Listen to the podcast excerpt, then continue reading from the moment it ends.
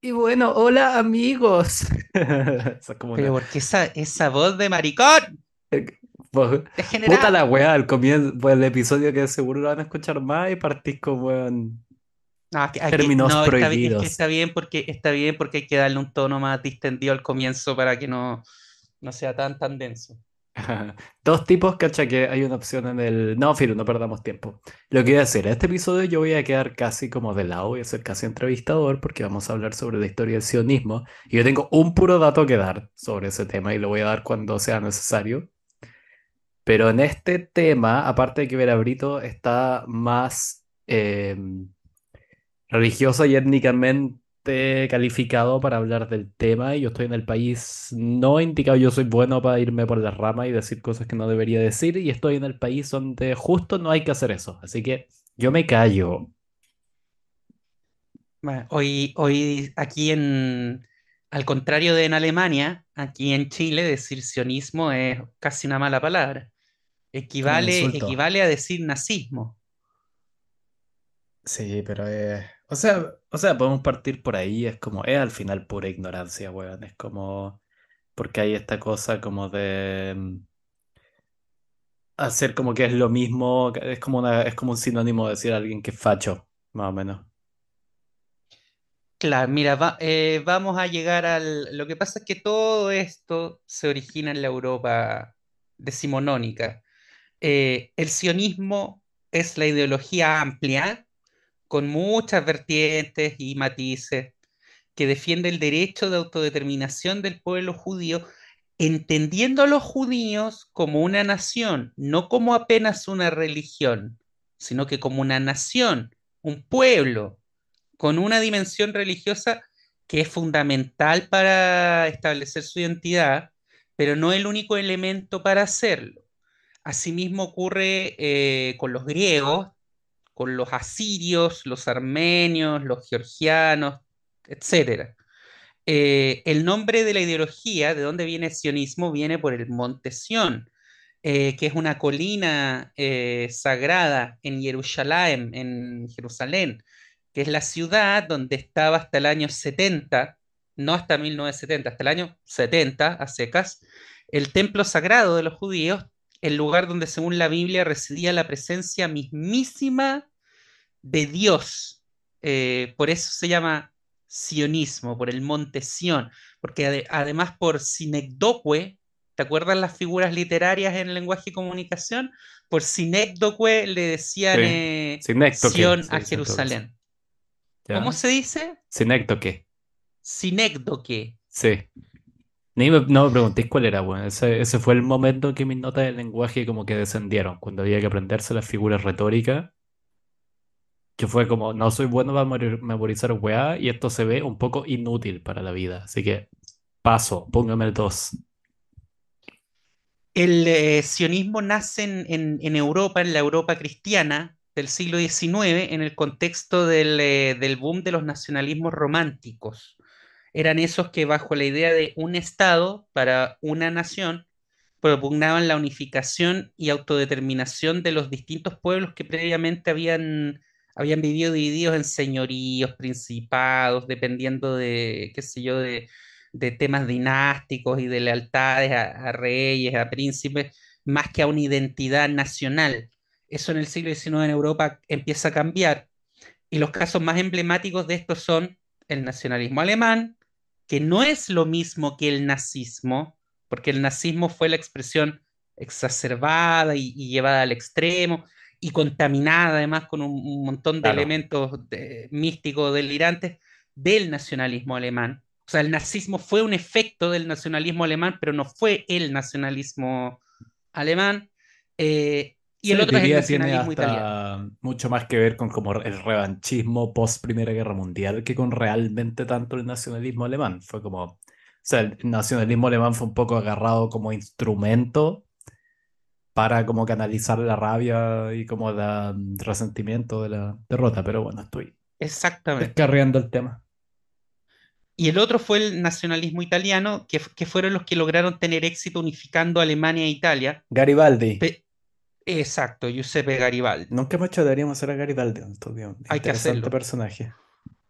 y fundamental, y también fundamental para América Latina. Sí, Eh, pero, por ejemplo, en el, en el mismo periodo que se formaba el sionismo entre los judíos europeos, eh, un señor vizcaíno que se llamaba Sabino Arana fundaba los cimientos del PNV, el Partido Nacionalista Vasco, y nacía la expresión política organizada del nacionalismo vasco separatista, bajo esta misma idea de, de rectora de un Estado para cada nación. O sea, lo que voy con esto es que era un fenómeno generalizado. Unos tuvieron éxito, otros no, otros eh, siguen hasta el día de hoy con mucha fuerza, otros no. Eh, unos tomaron unas determinadas formas, por ejemplo, el, eh, es, el nacionalismo alemán, el nacionalismo italiano, tuvieron el nazismo, el fascismo, luego los, los estados posteriores eh, democráticos liberales, el, nacionalismo vasco estuvo muy influido por, por, la Iglesia Católica, luego por la democracia cristiana. O sea, hubo un montón de, de derivaciones de este fenómeno, pero es un fenómeno europeo. Ahora, el, sionismo, el sionismo surge entre los judíos también gracias a un, un propio contexto porque en su origen, y esto es importante para la gente que no sabe, el sionismo fue una ideología laica, fundada por judíos laicos que no eran religiosos. Eh, y el contexto es que, a ver, tras la Revolución Francesa, la Ilustración, la Revolución Americana, el avance del liberalismo en, Inglaterra y tras Napoleón, se comienza a dar gradualmente la separación iglesia-estado en, Europa. Hasta antes de eso, en, en, la cristiandad, desde que el imperio romano se había vuelto cristiano, los judíos vivían separados y se les consideraba una ente aparte, que no tenía los mismos derechos ni se sometían a, las mismas leyes que los siervos o, o súbditos cristianos. Había, había barreras religiosas, legales y hasta físicas que eran, eran nítidas entre los judíos y el resto de los habitantes del lugar donde, donde vivían. Eh, y esto igual es importante, que estas no desaparecían, estas barreras, aunque esos judíos ya llevaran allí generaciones y hablaran el mismo idioma, incluso, incluso si llevaban los mismos nombres y apellidos que los, que los cristianos. El mejor ejemplo de que grafica eso último es España. Eh, o sea, hasta, eh, hasta al momento de la, que no un poco antes, que sé yo, hasta el siglo XIII, si, si los gobernantes no hubiesen impuesto medidas antisemitas, hubiera sido imposible distinguir en la calle a un español judío de un español católico. Eh, pero durante el siglo XIX, motivados por las ideas liberales, varios países europeos les comienzan a otorgar la ciudadanía a los judíos. Y es ahí donde en aquellos sitios que tenían sociedades más, un poquito más tolerantes, muchos judíos empiezan a buscar integrarse como parte de estas sociedades o inclusive a asimilarse. Esta fue la denominada Ascalá, la ilustración judía, que llamaba a los israelitas a, comillas, salir del gueto, pero no solamente en lo físico, sino que sobre todo en, en lo espiritual, en la mentalidad. Les animaba a recibir una educación secular, a formarse en áreas del conocimiento distintas al, al judaísmo, y, y, a ser miembros plenos de las sociedades europeas. El filósofo alemán Moses, eh, Moses Mendelssohn fue el gran referente de la escala, que además la escala iba a generar un cambio permanente en la, en la religión judía misma. Aparte de este movimiento asimilatorio, también generó cambios en la religión, porque gracias a ella se produce el equivalente judío a la reforma protestante, también en Alemania cuando rabinos ilustrados comienzan a adaptar la teología judía a la modernidad y surgen entonces el judaísmo reformista y como respuesta a este el judaísmo masortí, que son los movimientos religiosos que hoy dominan largamente en la diáspora fuera de Israel. Entonces, en este contexto es que surge el sionismo y es importante entender el contexto para entender cómo surge. Oye, weón, y puede que acá me esté saltando un tiempo, pero es como me entró la duda. ¿Cuándo es que ocurre la gran como ola migratoria de judíos ashkenazí como del espacio ruso o no sé si en su tiempo soviético hacia Estados Unidos? Donde sale todo este personaje como de ese, como la típica como familia como de clase media alta, burguesa, como neoyorquina de, como de judíos rusos. ocurre con mucha fuerza contar del 1880. Ya, por, o sea, yo lo poco que sé de la historia como hay en de esa parte en Rusia, como los rusos como que regularmente hacían pogromos y, o sea, a lo que voy, como que la comunidad judía rusa no necesitaba un motivo para decirse que se acabó esta wea. Pero ¿hay algún hecho que los motiva? ¿O es como ya al final fue cosa que cortémosla con esto? Eh, hubo eh, a fines del siglo XIX y comienzos del XX una serie de pogromos muy fuertes, pero en general es lo que tú dices. Durante todo el siglo XIX hubo un aumento del antisemitismo en la, en la Rusia zarista todavía y eso provocó una oleada masiva de, de judíos hacia, eh, hacia Occidente, todo lo que fuera Occidente, o sea, eh, no solamente Estados Unidos. Muchos de los judíos que vivían en Alemania y en Francia al momento de la Shoah, del Holocausto, eh, tenían un abuelo o un padre que había llegado de, de- Rusia. Y también, lo, lo vamos a ver más adelante, ese, esas olas de antisemitismo eh, desembocaron en olas de emigración sionista a Palestina. Claro, y el otro detalle que me... No, pero es en verdad irrelevante, filo. Continúe. Eh, entonces, cualquiera podría decir que en, en este momento, con la pérdida de, de poder de las iglesias cristianas y de los monarcas absolutos, el tema del antisemitismo iba a ir desapareciendo, pero no. Eh, la historia acabó demostrando que esta dimensión religiosa era apenas una de las dimensiones del odio a los judíos. Ocurrió que en muchos de estos lugares donde los judíos comenzaron a acceder a la, a la ciudadanía plena y con ello a ocupar eh, lugares importantes ya no solo en el comercio como era tradicional, sino que también en la academia, en la política o incluso, y acá está el tema, en las Fuerzas Armadas y hasta en la nobleza, el antisemitismo no solo no, no se acabó, sino que renació. Y bríos. Eh, y uno de estos lugares fue Francia. Acá aparece un, un hecho fundamental en, en el, en el nacimiento del sionismo, que es el famosísimo caso Dreyfus. Uh, que ese, puta, yo leí... Te juro que yo leí sobre esa weá y no lo entendí. Es más enredado que la chucha.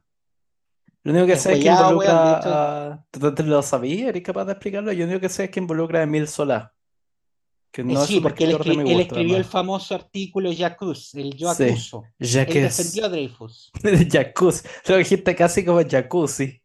un jacuzzi. Lo escribió en Jacques. un jacuzzi probablemente. Solá. Eh, a ver, eh, tengo un resumen acá, pero incluso el resumen es hueado. Mira, a eh, finales del año. 1000 1894, un capitán de ejército francés, Alfred Dreyfus, esto había sido después de la guerra franco-prusiana. Dreyfus era un ingeniero politécnico de origen judío alsaciano, era de Alsacia, eh, que es esta región que es, es- es- es de influencia germánica en Francia y que ha sido permanente disputa entre Francia y Alemania. Pa- Cambia de mano cada 100 años más o menos, sí. Él fue acusado de haber entregado a los alemanes documentos secretos. Enjuiciado por un tribunal militar, fue condenado a prisión perpetua y desterrado a la colonia penal de la Isla del Diablo, aquí en América del Sur, en la Guyana francesa, por el delito de alta traición. En ese momento, tanto la opinión pública como la clase política francesa se adoptaron una posición abier- abiertamente en contra de Dreyfus.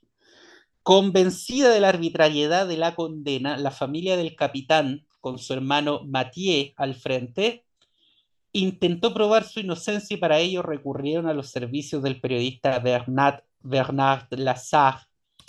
Simultáneamente, al mismo tiempo, el coronel eh, Georges Piquart, jefe del servicio de contraespionaje, comprobó en marzo de 1896 que el verdadero traidor, porque había habido un traidor que le había pasado documentos a los alemanes, había sido el mayor Ferdinand Walsin Esterhazy, un francés de origen húngaro.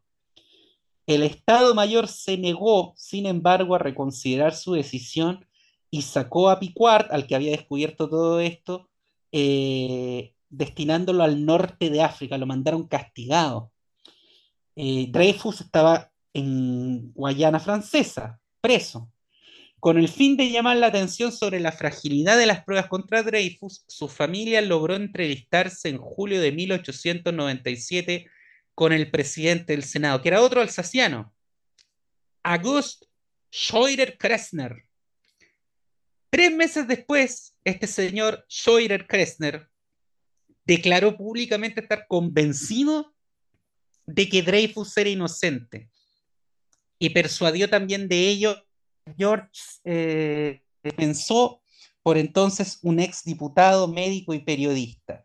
El mismo mes, Mathieu Dreyfus, el hermano de, del, capitán Dreyfus, denunció a Esterhazy ante el Ministerio de Guerra por el acto de traición que había acarreado la condena de su hermano. Y acá empieza a quedar la cagada, porque en enero de 1898 mientras el, el, círculo de partidarios de Dreyfus ampliaba, sucedieron casi simultáneamente dos eventos de dimensión nacional. Esterhazy, el verdadero traidor, fue absuelto y recibido con aclamaciones y aplausos, y esta weá incendió la pradera, porque los que, lo, los que salieron a bancar a este tipo fueron los sectores monárquicos, nacionalistas y conservadores de Francia. Y por el otro lado aparece Émile Zola, que publicó el Yo Acuso eh, a favor de Dreyfus. Quedó la zorra. Hubo gente que pensó que, la Tercera República Francesa se iba a la mierda. Eh, estallaron eh, un montón de, hordas antisemitas por, por, por toda Francia. ¿Y por qué esto fue fundamental en el, en el nacimiento del sionismo? Porque en París estaba como corresponsal de un diario alemán, un eh, eh, periodista judío húngaro, nacido en Budapest, que se llamaba Theodor Herzl, el padre del sionismo. Ah, por eso me suena de nombre, sí. ¿Hace el padre del sionismo era un húngaro? Esa es una vuelta.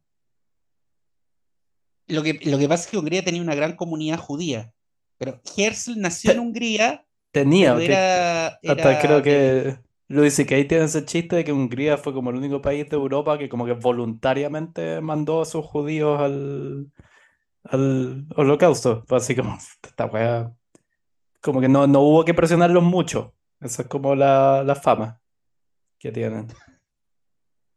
No, para nada. O sea, el antisemitismo era rampante. Así como, weón, por Eh, favor, llévenselos.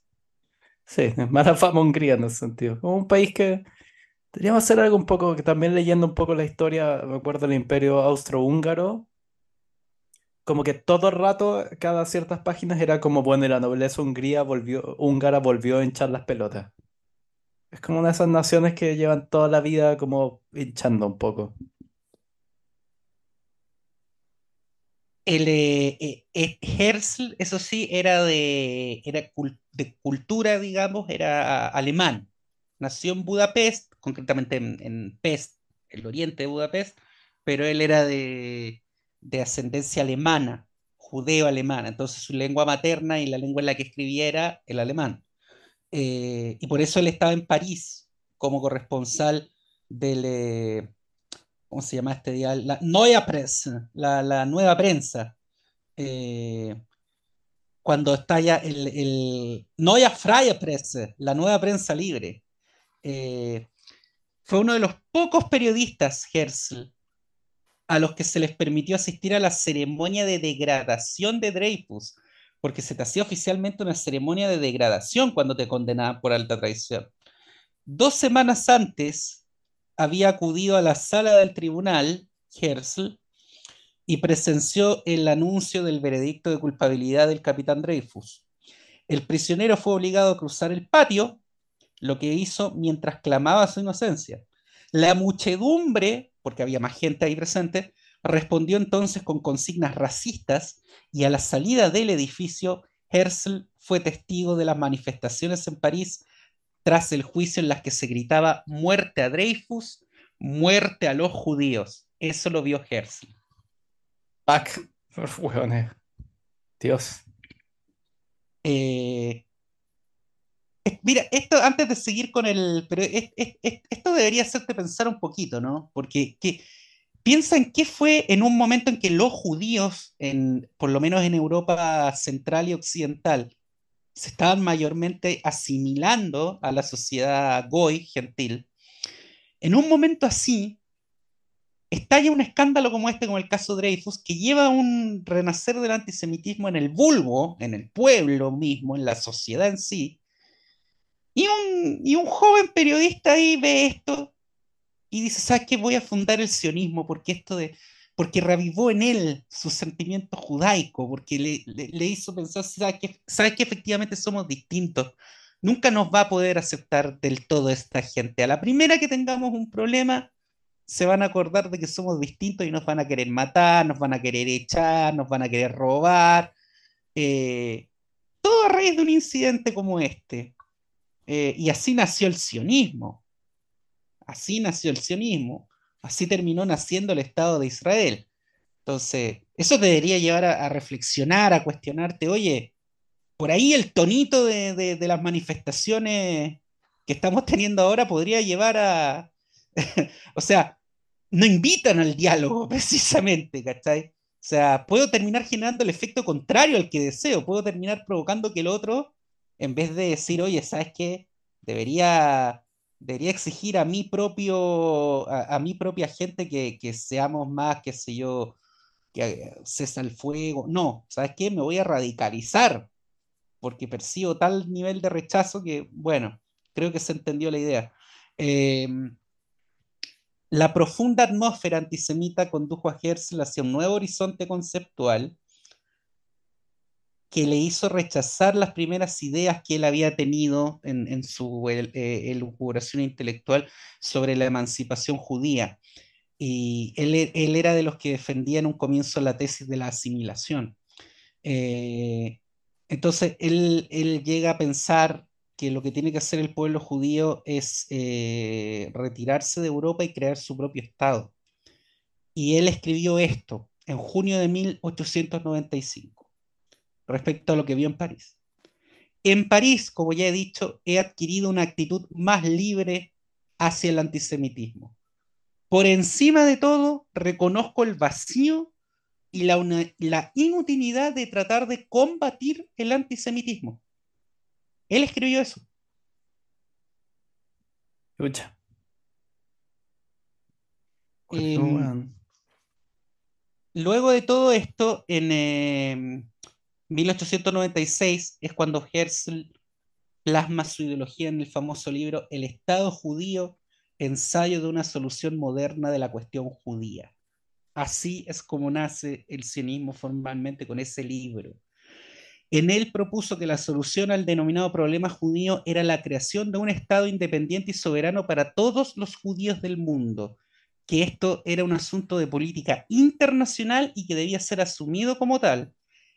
Y es que el renovado antisemitismo en la Europa liberal vino a confirmar que la discriminación a los judíos no era únicamente religiosa, sino que los europeos siempre los habían visto y tratado como un pueblo extraño al que jamás se le permitiría la total asimilación, aunque lo buscaran.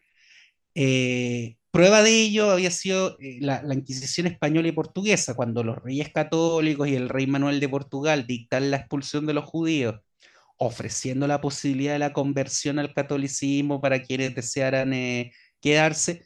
La Inquisición y junto con ella el Estado, porque Iglesia y Estado eran lo mismo, siguieron hostigando, fiscalizando y persiguiendo a los cristianos nuevos y a sus descendientes, al punto de dictar los estatutos de limpieza de sangre. Esos estuvieron vigentes aquí en América también.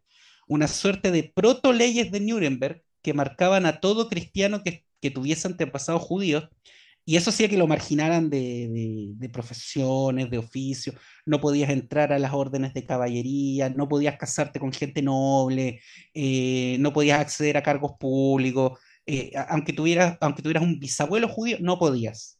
Eh, en el comienzo de su actividad, cuando Herzl comprendió la necesidad de un Estado judío, estos son los inicios, fracasó en su intento de captar la atención de los judíos más acaudalados e influyentes. Toda la tesis de los judíos dominan el mundo, bueno, claro. los judíos que tenían mucha plata en esa época eh, lo mandaron a la mierda al comienzo, no le creyeron, no le compraron. Eh, De más, que tenían demasiado que perder, pues, weón. Cuando ya tenéis plata, es como si tenéis la plata suficiente, te abren las puertas donde sea. No importa la sociedad que viváis ni cómo te veáis. Juan, pensaban que era un loco además, que estaba loco, que no, no tenía ni pie ni cabeza lo que proponía. Eh, lo rechazó el, eh, el barón Hirsch y lo rechazó el barón Rothschild. Al principio, eh, el libro, El Estado judío, no fue muy bien recibido tampoco, eh, ni en los ambientes judíos liberales y asimilacionistas de, de Europa, eh, y tampoco entre, entre el judaísmo religioso. No, no le fue bien a Herzl en Nadie lo las pescó en la práctica. inicial. Ah, Nadie lo pescó en la práctica. nadie, nadie lo pescó. Aquí es cuando Eh, entramos en cuando los ingleses le empiezan a, a dar pelota, eh, sí, es en, es- en esta que es época. el único momento en que sé algo sobre esta historia. con mayor, con mayor, eh, o sea, eh, con, con mayor fuerza al final, pero la, la declaración Balfour y todo el tema, pero eh, uno de los que mencioné recién, el barón Moritz von Hirsch, que era un millonario judío, miembro de la nobleza alemana, tenía, o sea, su familia tenía tanta plata que acabaron siendo nobles, les dieron un título de nobleza. Eh, este, este varón estaba en su propio proyecto, si tú quieres, eh, compitiendo con, con Herzl, eh, que era el establecimiento de colonias agrícolas en América para judíos perseguidos en Europa, particularmente los que eran perseguidos ¿dónde? En el Imperio Ruso. Algunas de estas colonias se establecieron en Argentina, en las provincias de Buenos Aires y Entre Ríos a las que gracias al dinero de Hirsch pudieron emigrar cientos de judíos ashkenazim. Eh, pero estas colonias no eran de, carácter sionista, porque no, no se fundaban con el propósito de llegar a ser autónomas políticamente. De hecho, al contrario, eh, en el caso argentino, los colonos llegaron a, asimilarse de tal manera que adoptaron los aperos y costumbres gauchescas y dieron origen a los, a los llamados gauchos judíos de las Pampas. Está Eh, de- buena. Suena casi ay, como sí, un personaje mitológico, el gaucho judío de las Pampas. sí, se, se han hecho investigaciones súper interesantes, en el, se han publicado libros, en el Museo Judío de Buenos Aires hay toda una sección sobre ellos. Eran, eran pioneros judíos, pero que, que en vez de hacer el, eh, la emigración sionista palestina, habían decidido participar en este proyecto del barón von Hirsch y venirse a, a América, a Sudamérica, haciendo caso del llamado argentino para la, la inmigración. Eh, y es que Hirsch no, no comulgaba con la idea de, de Herzl, de la autodeterminación en un estado propio. Eh, pero, puta, lamentablemente estas colonias, sumadas a una cita del propio Herzl en el Estado judío, alimentan hasta el día de hoy uno de los bulos antisemitas más difundidos en la Argentina y en Chile, que es el Plan Andiña, del cual vamos, lo vamos a tocar tangencialmente luego.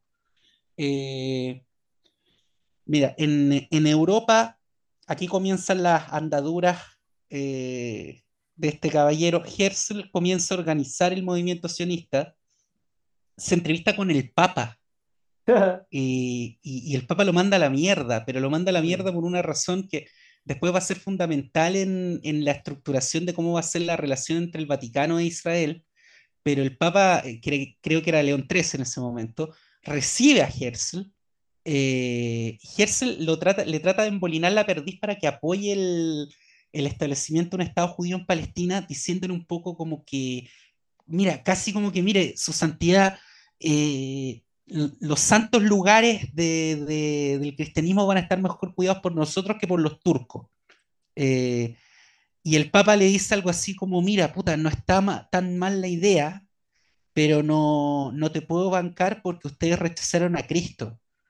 Era una época en que la iglesia, o totalmente pre-Vaticano II, o sea, lo, que importaba ahí era, era el tema teológico. Entonces le dijo, yo no puedo apoyar el establecimiento de un país judío porque ustedes rechazaron a Cristo, entonces ustedes están condenados a, a vagar eternamente entre nuestros países y ser nuestros parias, pues, eh, básicamente eso. Ya. Eh, pero eh, Herzl se, se, se, junta en Estambul con el sultán del Imperio Otomano para que le cediera parte de la Siria otomana a fin de crear un Estado judío a cambio de apoyo financiero. El sultán no acepta, pero sí acepta que comenzara la compra de tierras en Palestina por parte de organizaciones individuos judíos para el establecimiento de comunidades agrícolas.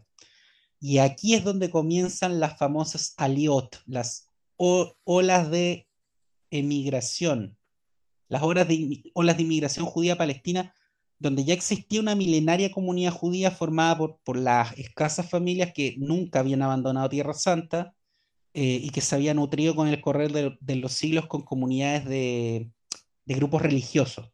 Pero ahora esta, esta nueva alianza, estas nuevas olas de inmigración eran de carácter totalmente distinto. La primera alianza empezó en 1882, duró hasta 1903. La mayoría de los 35.000 olim, olim se le decía a los inmigrantes, eran provenientes del imperio ruso y en menor, un poquito de número eran de Yemen, ahí cerca de Arabia, eh, fundando muchas comunidades agrícolas. Eh, fundaron, por ejemplo, hoy día algunas son ciudades grandes, Petatikba, Rishon Lezion, Rosh Yakov. Después, en 1904, comienza la segunda alianza, que es quizá la, la, más importante en cuanto a, a influencia y magnitud, porque cambió para siempre el panorama político, cultural y religioso de Palestina fueron más de 40.000 judíos. En la anterior habían sido 35.000, ahora eran 40.000. Principalmente del imperio ruso que arrancaron tras el programa de Kishinev, que, que fue un programa muy grande, y de la revolución rusa. Se cree, se cree, estas son estimaciones, en 1800, año 1800, había alrededor de 6.700 judíos en Palestina otomana, frente a 268.000 no judíos, que en su mayoría eran árabes musulmanes sunitas. Para 1931, eh, todavía bajo dominio otomano, ya, eh, perdón, eh, ya bajo dominio británico, habían pasado tres aliot, tres olas migratorias sionistas, había 174.000 judíos contra 837.000 no judíos. Se nota la, la diferencia en el incremento de población. Pero y men menciona esa weá de que siempre como que le pican el orto a los buenos que les carga el sionismo, de que los primeros años como que los les vendieron las tierras y como a precios caros y que fue súper como, como que los palestinos que vivían ahí fue como un negocio redondo. Fue así como, sí, compren esta weá, por supuesto. Que no fue Ahora, así, muchos no de los que vendían también eran, eran terratenientes turcos. Claro, y vendían los territorios que tampoco tenían mucho valor, como que se los vendieron caros, hasta donde yo sé, como que igual sacaron provecho. Sí, tampoco como que fueron las como blancas palomas. Ahora, claro, se fueron a meter a, Palestina. ¿Por qué Palestina? Porque Palestina tenía una carga simbólica que era incomparable frente a cualquier otro lugar, porque era la tierra prometida bíblica. Y era el lugar de do- donde los israelitas antes habían logrado ser en dos ocasiones un estado independiente, para los criterios de, la antigüedad. Era, era el lugar desde donde los romanos los habían expulsado después de- del fracaso de la rebelión de Bar en el siglo II. Pero Palestina llevaba habitada desde el siglo VII, luego de las invasiones islámicas por los propios sucesores directos de, Mahoma, por una mayoría árabe. Y además era propiedad del Imperio Turco Otomano. Eh, entonces, to- todo este escenario de mierda hizo que en el comienzo, eh, en, los inicios del sionismo político, se barajaran otras alternativas que tuvieran igual que si un clima templado, una tierra fértil, pero que estuviesen menos pobladas que Palestina, eh, basándose en experiencias colonizadoras como la del Barón Hirsch, pero ahora sí con el objetivo de establecer un, Estado autónomo. Y es en este contexto cuando surge la mención Argentina eh, que tristemente alimenta hasta hoy el, plan Andinia.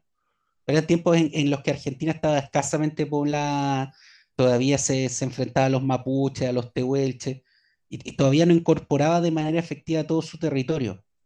Aparte de eso, el, gobierno argentino tenía una campaña internacional para atraer inmigrantes europeos con habilidades técnicas e intelectuales que coincidían con la, de los judíos.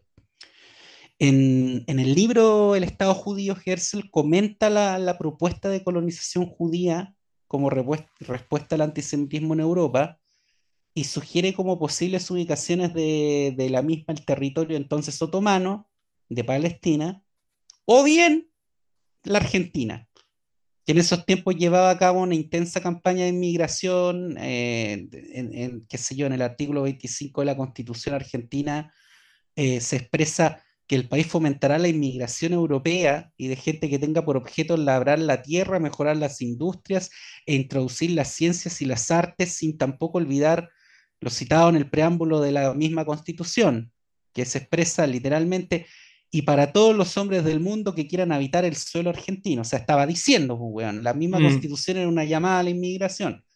Pero, pero el mismo Herzl eh, después de hacer esta referencia que, que hasta hoy aum- al- alimenta una conspiración antisemita, él rechaza esto y dice textual. eh, y a la luz de, lo- de los hechos de hoy, puta, llega a dar hasta risa lo que dice. Abro comillas. La Argentina es, por naturaleza, uno de los países más ricos de la Tierra, eh, de superficie inmensa, población escasa y clima moderado. Pero así todo dice, es preferible optar por Palestina porque es nuestra inolvidable patria histórica. Su solo nombre sería para nuestro pueblo un llamado poderosamente conmovedor. Eso significó que en un primer momento, desde el primer Congreso sionista fines del siglo XIX, se rechazaran todas las alternativas distintas de Palestina eh, inclusive después cuando los británicos le ofrecieron a, a los dirigentes sionistas de manera oficial, por escrito, le ofrecieron un territorio en Uganda, weón, para hacer un, un Estado de Israel y los sionistas lo rechazaron. Eso podríamos hacer la próxima semana. Las otras, las otras Israel que no fueron. Hubo más de Porque, 40 alternativas, weón. weón, y hay unas que son bien dementes, weón. Había una que era darle eh, Florida. Y, eh, Flori sí, sí, weón, Florida. Y que hay uno, al tiro te imagináis así como unos jubilados judíos como de la costa este, en el, en el que les encanta como la temperatura cálida, así como, weón, como de 130 años, ¿cachai? Como, como los papás de Seinfeld, ¿cachai? Bueno, el propio Stalin creó un, un oblast autónomo judío para contrarrestar la soledad sionista y que en vez de irse a Palestina a construir un nuevo estado, los judíos socialistas se construyeran ahí un oblast soviético, weón. Lo hizo como en una región asiática en Siberia. eh, y la weá hasta el día de hoy creo que tiene una menorá en su escudo, pero viven como dos judíos ahí. A pesar de que el mismo Gers desechó la opción argentina, eh, y lo dejó eh, por escrito. Esto no impidió que, eh, esto es como dato, da- dato rosa, pero la verdad es que es un, dato rosa bastante negro. En 1971, un profesor de economía de la Universidad de Buenos Aires llamado Walter Beveraggi, Walter Beveraggi Allende, quien era un activo militante antisemita y antiperonista, eh, publicó un panfleto alertando sobre una supuesta conspiración judía para apropiarse de la Patagonia.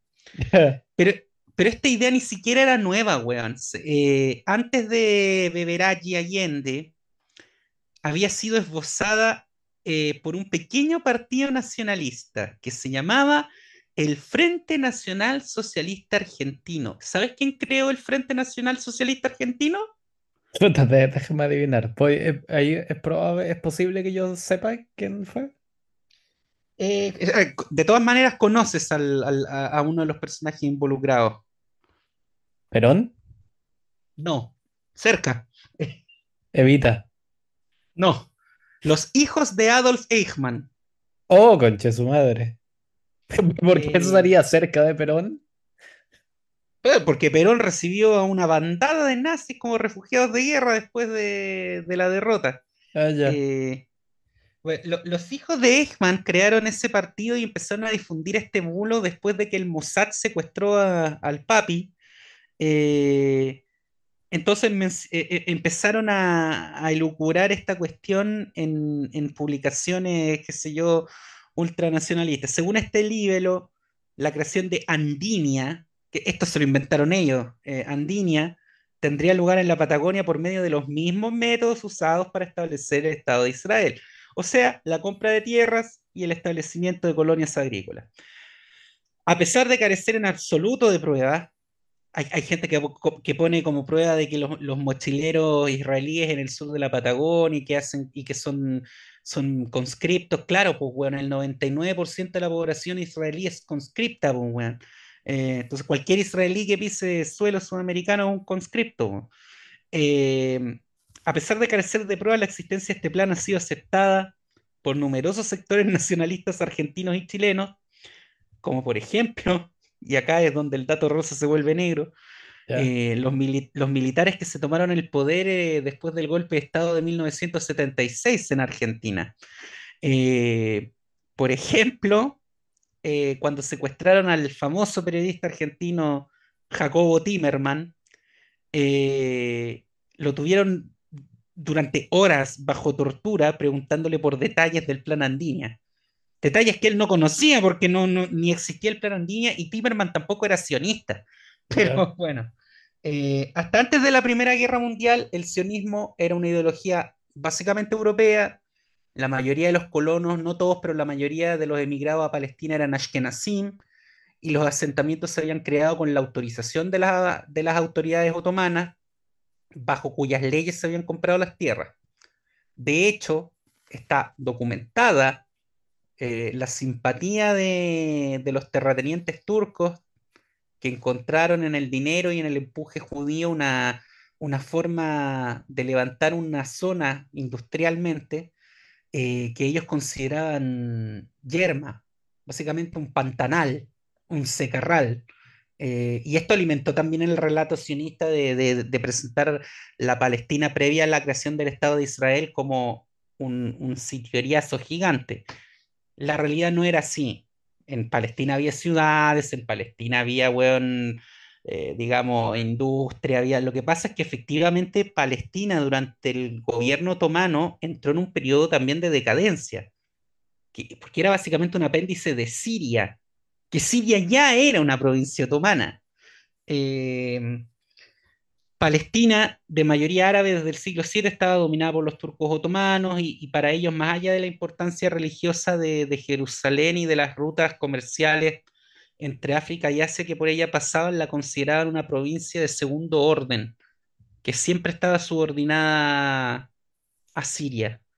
Y acá eh, se, produce un, eh, es, un, ¿cómo decirlo? Un, eh, un hecho un fenómeno, un fenómeno fundamental en el sionismo, que es que a medida que llegaban los judíos sionistas europeos, muchos de ellos asimilados, laicos, también algunos con una clara inclinación política de izquierda, estos chocaban con las comunidades judías sefaradim y misraim de, de, Líbano, de Egipto, de Siria y de la propia Palestina, porque en Palestina igual había unos pocos judíos, que eran de habla árabe y que vivían ahí desde hace milenios eh, y que no habían estado tan expuestas a, a, las ideas políticas y filosóficas de Europa, el liberalismo, la ilustración, la escala no había llegado para allá. Entonces, eh, el sionismo acá jugó un rol clave en encontrar una identidad común y hacer partícipes de un proyecto común a comunidades judías que eran culturalmente muy diversas, muy distintas, eh, al punto de que llevaban generaciones viviendo no, en países, en civilizaciones distintas. Eh, porque mientras que los, los Olim, los inmigrantes provenientes de, Europa Central y Oriental, eran mayoritariamente Ashkenazim, cuya lengua comunitaria era el Yiddish, y que se desenvolvían en ruso, en polaco, en alemán, los sefaradim eran de origen latino y hablaban ladino, que era un, castellano del siglo XV, y los misraim eran judíos arabizados, eran árabes de religión judía. Eh, y para esto fue fundamental que el movimiento sionista, gracias a uno de sus militantes, el profesor Eliezer Ben Yehuda, lograse una cuestión que terminó siendo piedra angular, que fue revivir el idioma hebreo, que desde el siglo III y hasta entonces era una, una lengua como el latín, era una lengua culta, litúrgica, estaba muerta. Eh, hasta ese renacimiento de la lengua hebrea, gracias al movimiento sionista, los judíos del mundo no tenían un idioma común para la comunicación coloquial. Ben Yehuda, que era un bielorruso, que era un sionista convencido, decidió educar a su hijo en hebreo y que fuese la lengua materna del niño. Eh, gracias al renacer del hebreo, las diferentes comunidades israelitas que llegaban a, que se llegaban a reencontrar después de miles de años en lo que ellos consideraban su tierra ancestral y que hablaban puta distintos idiomas, árabe, yiddish, ladino, kurdo, ruso, turco, eh, encontraron una lengua común para la comunicación, que iba a ser la lengua del nuevo Estado. Sin el hebreo es muy probable que, que el proyecto sionista hubiese fracasado porque no tenías como mierda comunicarte. Eh, y acá ya para ir terminando, eh, a estas alturas, desde el periodo entre guerras ya, el sionismo había, había logrado resultados concretos y se estaba produciendo un éxodo gradual hacia Palestina. Y esto hizo que muchos sectores del mundo que habíamos dicho que al comienzo, sectores del mundo judío, que habíamos dicho al comienzo que habían mirado a huevo las ideas de Herzl, eh, comenzaran a, intentar congeniar con, con el sionismo y adaptar a sus propias ideas políticas y religiosas previas al objetivo de lograr una, una patria judía.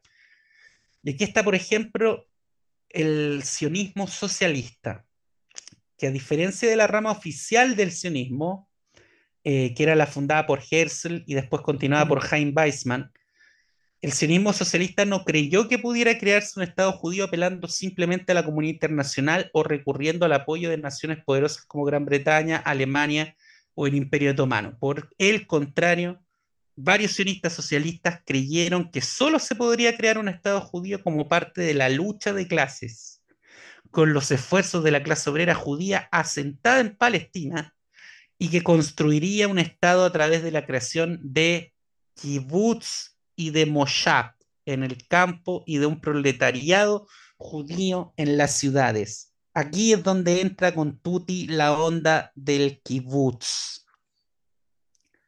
Oye, eso porque yo siento mucha gente, oh, los kibbutz, el ataque a los kibbutz. ¿Podría explicar qué es un kibbutz? Creo que ni yo lo sé todo realmente bien qué es los kibbutzim surgieron en la primera de, la, alía a Palestina y fueron ideados por sionistas socialistas que estaban inspirados, fíjate, en las ideas de León Tolstoy, eh, que decía que un pueblo no puede ser libre si no produce su sustento por sí mismo, empezando por la producción agrícola. Eh, pero ¿cuál era el tema? Los judíos no se habían dedicado a la agricultura desde el comienzo de la segunda diáspora. O sea, bueno, desde el año 70, eh, y esto tiene una explicación histórico-lógica. Eh, en Europa los oficios agrícolas les estaban prohibidos y donde no lo estaban no eran prácticos porque a los judíos los echaban con frecuencia de los países donde, donde vivían y el trabajo agrícola, ¿qué requiere? Requiere arraigo, pues, Entonces, habías tenido generaciones de judíos que se dedicaban al comercio, eh, o a las artes, pero no, al, no a la agricultura, no al trabajo en la tierra.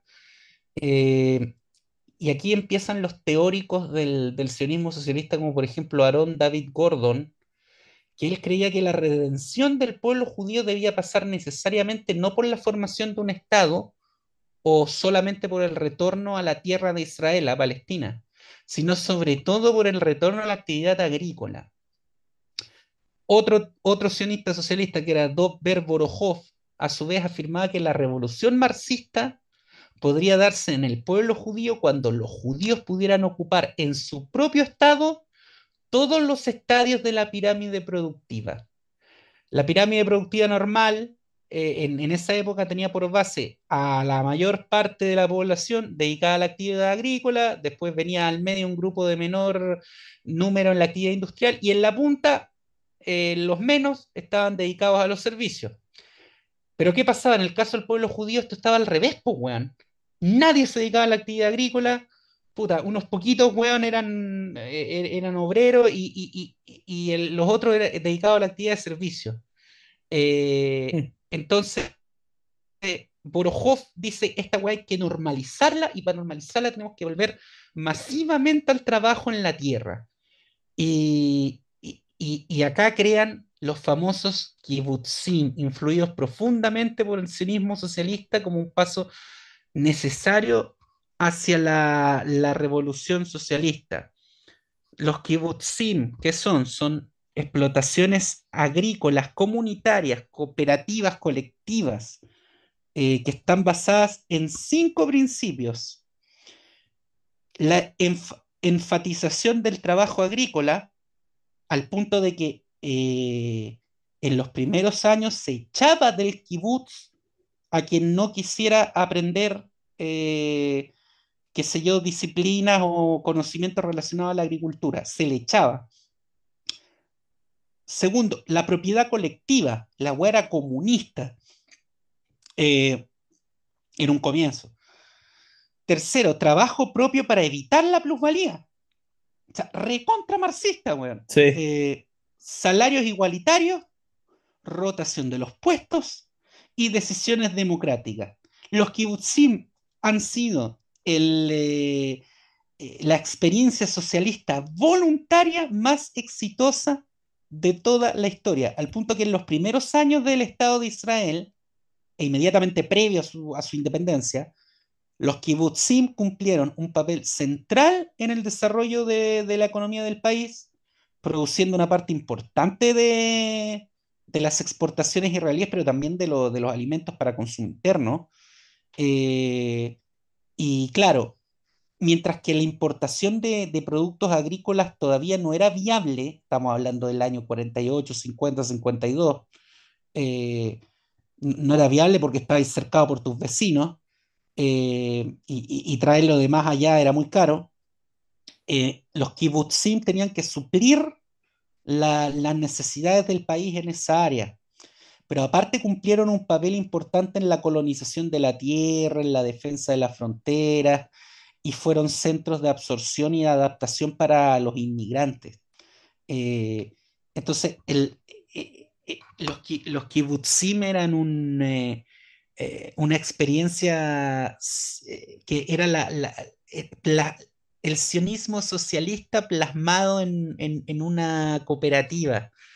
El sionismo socialista postulaba que est- esta weá es pero recontra Marx, po, weón. La alienación religiosa es simplemente la expresión de la alienación social en la cual el trabajador, al estar excluido de la propiedad privada, se ve forzado a alienar su trabajo en las mercancías que él produce, pero que no le pertenecen, con lo cual el dinero se convierte en una deidad. Los kibutzim eran una forma de combatir eso. Y llegaron a estar tan politizados, weón, tan habitados por cabezas de termo, Ya. que, que weón, en los años 20 eh, hubo kibbutz que se dividieron y familias dentro de esos kibbutzim también se dividieron por la, la polémica de Trotsky con Stalin. Porque unos se iban con Trotsky y Mm, otros se iban con Stalin, pues, weón. la wea. Pero sí, te iba a decir que en cuanto a administración suenan un calco de las primeras administraciones agrícolas de la Unión Soviética en los años de Lenin. Los coljoses. Sí, eh, bueno, mu- es que además muchos de los, de los habitantes de los kibbutzim ya venían de, de la Unión Soviética, los que alcanzaron a vivir los primeros años de, tras la revolución. Eh, el, eh, el sionismo socialista primero fue, digamos, una, eh, un sector del sionismo influido por, por estas ideas izquierdosas, pero, pero llegó a ser el, el- sector dominante del movimiento sionista al momento del nacimiento del Estado de Israel. Eh, y, y- y fueron el sector dominante del movimiento sionista hasta los años 70, desde la independencia de Israel el 48 hasta las elecciones del 77, en Israel gobernó siempre el MAPAI, que era el Partido Socialdemócrata Laborista de, David Ben Gurión, el primer primer ministro israelí. Eh, y, la, mira, la oposición a la izquierda de Ben Gurión era el MAPAM, que era otro partido sionista socialista, pero que fue marxista hasta los años 60. O sea, la güera recontra roja. Sí. Eh, pero para terminar, mira, como, como hay un dicho dentro de los judíos, que es que cuando se juntan dos judíos hay, hay tres opiniones. Eh, ya. A toda esta, toda esta influencia foránea, a toda esta influencia foránea que, que, llegó al sionismo, porque se desarrolla en la, en la época de la Europa las ideas, se opuso un, un grupo de militantes, también laicos, pero que se oponía decididamente al socialismo y al marxismo. Cuando la izquierda empieza a cooptar el sionismo, surge una oposición, eh, una oposición de militantes que quería depurar el marxismo y el comunismo del movimiento para dejar solamente su esencia, que era el nacionalismo judío. Y estos se llamaron los revisionistas. Y estaban dirigidos por un tipo que se llamaba Vladimir Jabotinsky, que era un ruso anticomunista que fundó el movimiento juvenil sionista Beitar, para eh, Beitar, eh, se llama Beitar por la fortaleza de Betar, que, fue una fortaleza en la rebelión de Bar para hacerle frente a los grandes, a, los grupos eh, de pioneros sionistas socialistas como Ashomer Atzair. y este señor Jabotinsky también fue el primer comandante del Irgun. ¿Qué era el Irgun? El Irgun era una milicia armada que se descolgó del, tronco sionista político y que propugnaba lo siguiente. Todo judío tiene derecho a entrar a Eretz Israel. Eretz Israel es como, como se le dice la Palestina histórica en, en el sionismo. Solo activas represalias disuadirán a los árabes y a los británicos, porque después de la Primera Guerra Mundial, Palestina ahora estaba en manos británicas, y solo una fuerza armada judía garantizará un Estado judío. En los años 40, las autoridades británicas acusaron a Irgun de, perpetrar actos de terrorismo contra el gobierno del mandato británico de Palestina. Y les ahorro la verificación, esos actos de terrorismo ocurrieron. Eh, fue descrito como una organización terrorista por el Comité Angloamericano de Investigación y una serie de prominentes figuras judías, no menores, como un tal Albert Einstein y una ah. tal Hannah, Arendt, eh, los tacharon de terroristas. Este sionismo revisionista es el antecedente de qué? Del Likud, que es el partido oh. de un señor llamado Benjamin Netanyahu. ¿Y por qué la, opinión de los británicos pasa a contar más a, partir de 1917? Ya no solamente por su influencia como potencia, sino ¿por qué? Porque habían vencido la Primera Guerra Mundial. Entonces se reparten el Imperio Otomano con Francia y quedan como administradores de Palestina por mandato de la Sociedad de Naciones, la antecesora de la ONU. Y nace así el mandato británico de Palestina. En un primer momento, este mandato británico de Palestina incluyó todos los territorios de lo que hoy son Gaza, Cisjordania, Jordania e Israel.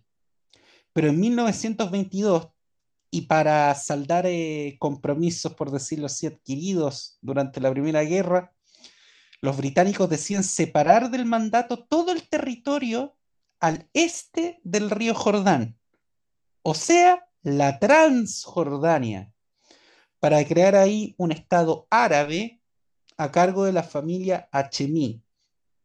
Ese es el germen de la actual Jordania. Mientras que lo que estaba desde el río Jordán hasta el mar Mediterráneo tendría que determinar su futuro posteriormente. Y lo dejaron así como después vamos a ver qué, hacemos con esto, porque mientras los ingleses le habían prometido eh, un estado, una confederación panárabe a los árabes, con tal de que se levantaran contra los turcos otomanos, al mismo tiempo los británicos habían emitido una cosita llamada la Declaración Balfour. La Declaración Sí, Balfour del 2 de noviembre de 1917 fue una manifestación formal pública del gobierno británico durante la Primera Guerra Mundial para anunciar su apoyo al establecimiento de un hogar nacional para el pueblo judío en la región de Palestina, que en ese momento era parte del Imperio Otomano. La declaración fue incluida en una carta firmada por el ministro de Relaciones Exteriores británico, eh, la Foreign Office, Arthur James Balfour, por eso se llamaba así. ¿Y a quién se la mandó?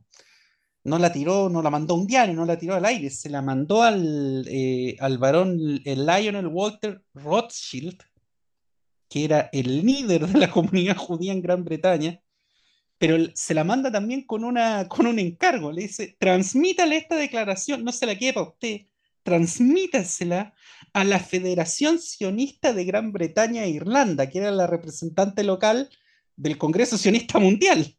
Mm. Eh, y posteriormente, el día 9 de septiembre, lo filtran a la prensa, lo mandan a la prensa y listo. Gran Bretaña había quedado comprometida a establecer un hogar nacional judío en, en algún sector eh, de Palestina. Y ahí ya eh, el sionismo tenía también como enemigo eh, ya no solamente a, a los antisemitas de Europa, ya no a los otomanos, sino que a la administración británica y también a los, eh, bueno, a los árabes, porque ni los árabes no opusieron resistencia, ni tampoco es que los ingleses, una vez que se emitió la declaración de Balfour y quedaron dueños de Palestina, dijeron, ya ahora vamos a cumplir nuestra palabra, vamos a establecer un Estado judío.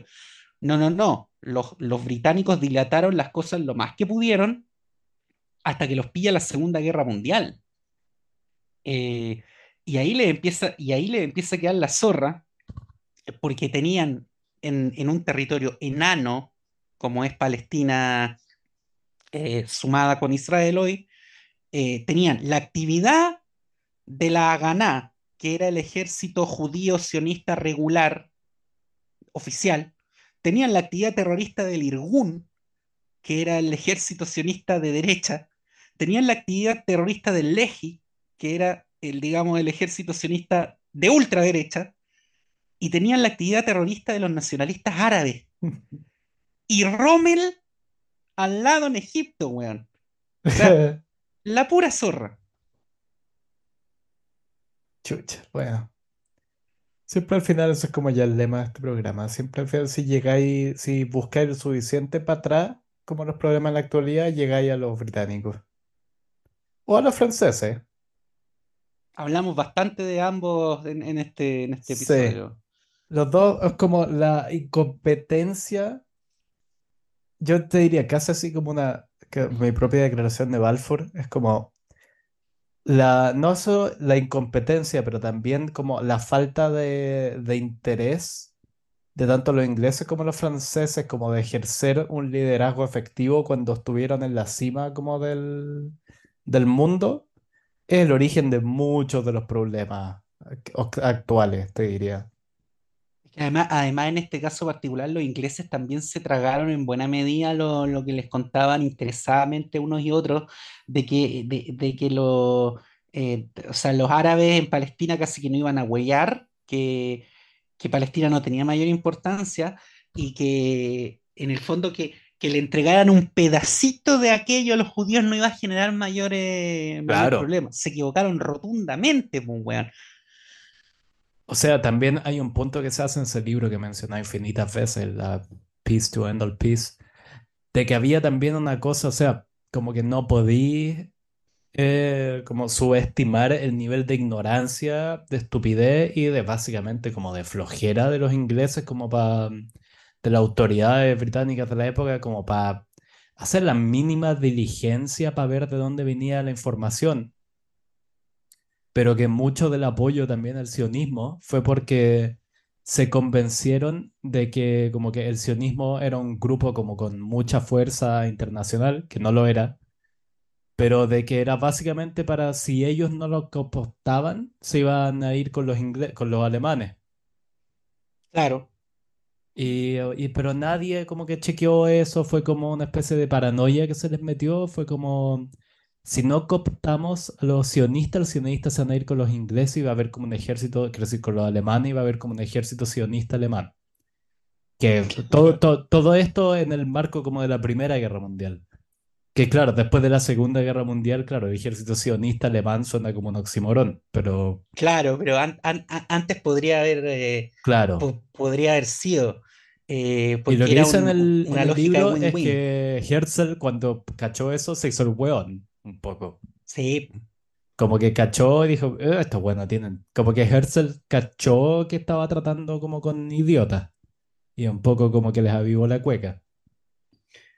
eh, eh, era una, era una relación de esta posible relación.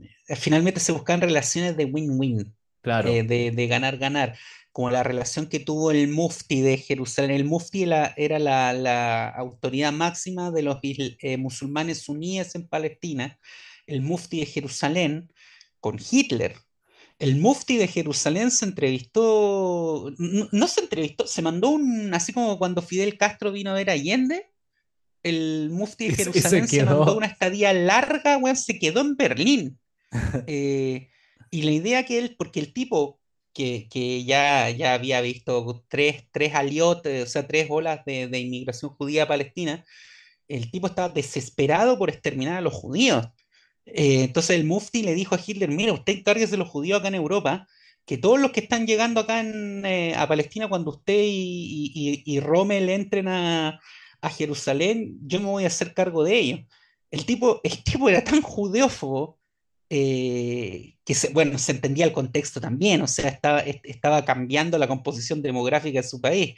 Eh, pero el, el, eh, eh, el tipo era tan judeófobo que le armó a Hitler una brigada de musulmanes bosnios, weón, para que le combatieran en la Segunda Guerra.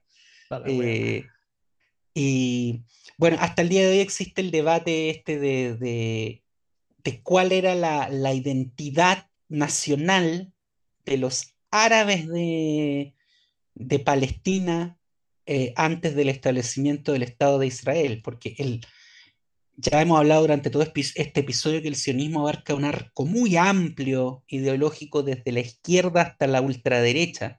Entonces, claro, un sionista de ultraderecha, weón, te va a decir, mira, antes de lo, antes de 1948 y de, eh, eh, lo- los árabes de acá eran simplemente árabes, el pueblo palestino es un invento, el pueblo palestino nació como una invención a contar de, la década de los 60, la guerra de los seis días eh, el Estado, árabe de, que se iba a crear en Palestina corresponde a Jordania, weón, que los, palesti- los que se creen palestinos se vayan a Jordania.